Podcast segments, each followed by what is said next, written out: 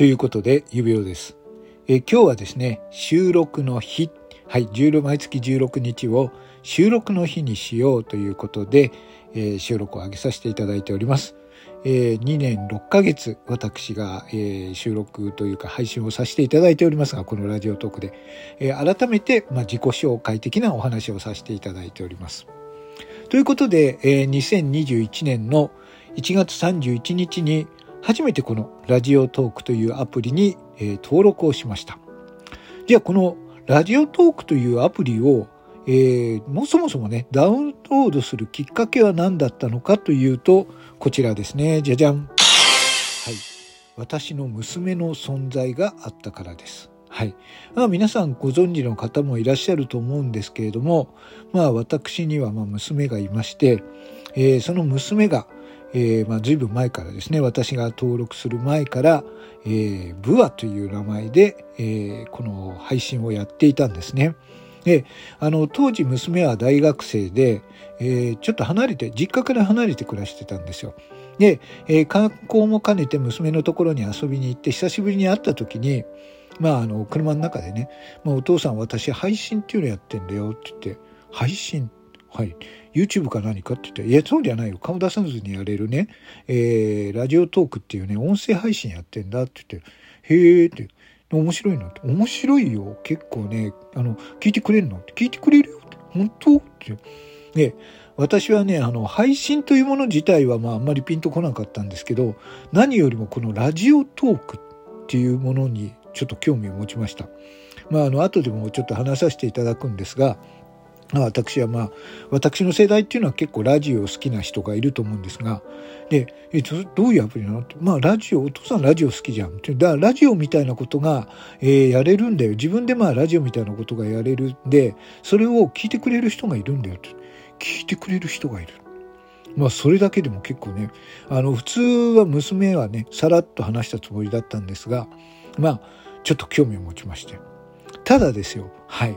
娘がやっているアプリ。はい。まあ今このラジオトークの中もね、その時はまだもうちょっとあの登録してる人も少なかったと思うんですよ。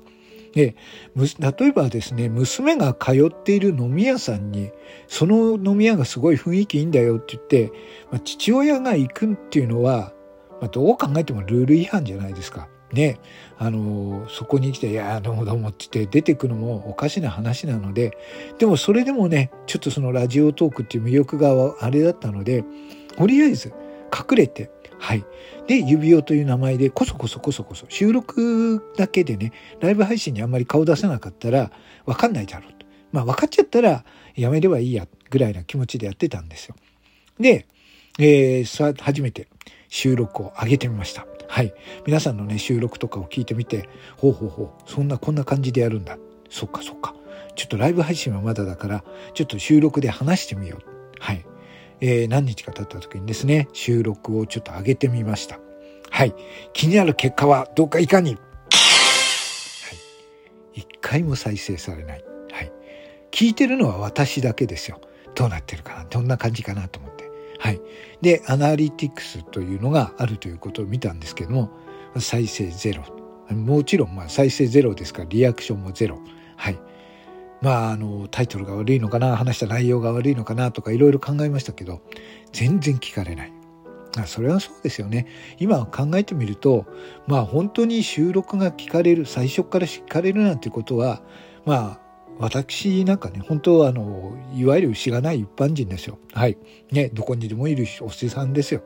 そんな人がね、普通に収録を上げたからって、どれどれ聞いてみようなんて興味持たれる方なんかいませんよ。はい。で、そんな感じでも、まあでもそれでもね、いつか聞かれるんじゃないかなと思って楽しみにあの収録を上げてたんですよ。それでもね、まあ多分何のあのひょんなことから1回2回再生されることがあって、収録のね、リアクションボタンが 10, 10個ぐらいついたことがあると、まあそれはそれで嬉しくてね、はい。あ、聞いてくれる人がいたということがあったんですよ。で、そんなある日、はい。で、まあ、あの娘と話してた時に、え、ー、と、あの、ラジオトークあれしてるんだって言ってた時、娘に、いや、まあもういいやと。あの、ちょっとあれしてたから、この間あまりにも嬉しさでね、いや、実はね、あの、お父さんも隠れてね、えー、収録やってたんだよ。それで初めてね、この間ね、リアクションもらったんだよって言ったら、えー、そうなの？よかったじゃんみたいな話になったんですね。うん。嬉しいね。やっぱり聞いてもらえるって嬉しいね。なんていう話をしてたんですよ。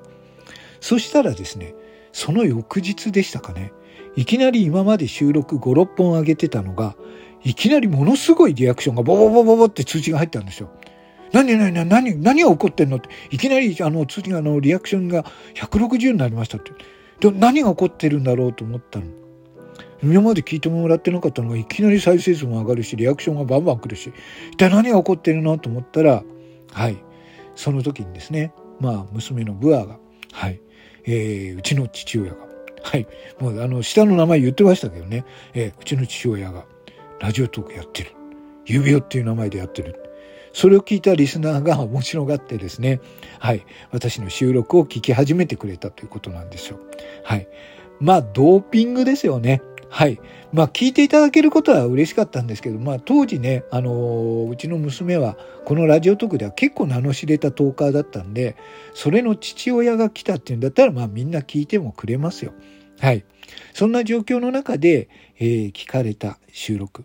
まあそれまではですね、誰か聞いてくれないかな、聞いてくれないかな、リアクションたくさん欲しいなと思っていた私なんですが、えー、まあ念願かなって、えー、収録配信も聞かれるようになって、リアクションももらいました。はい。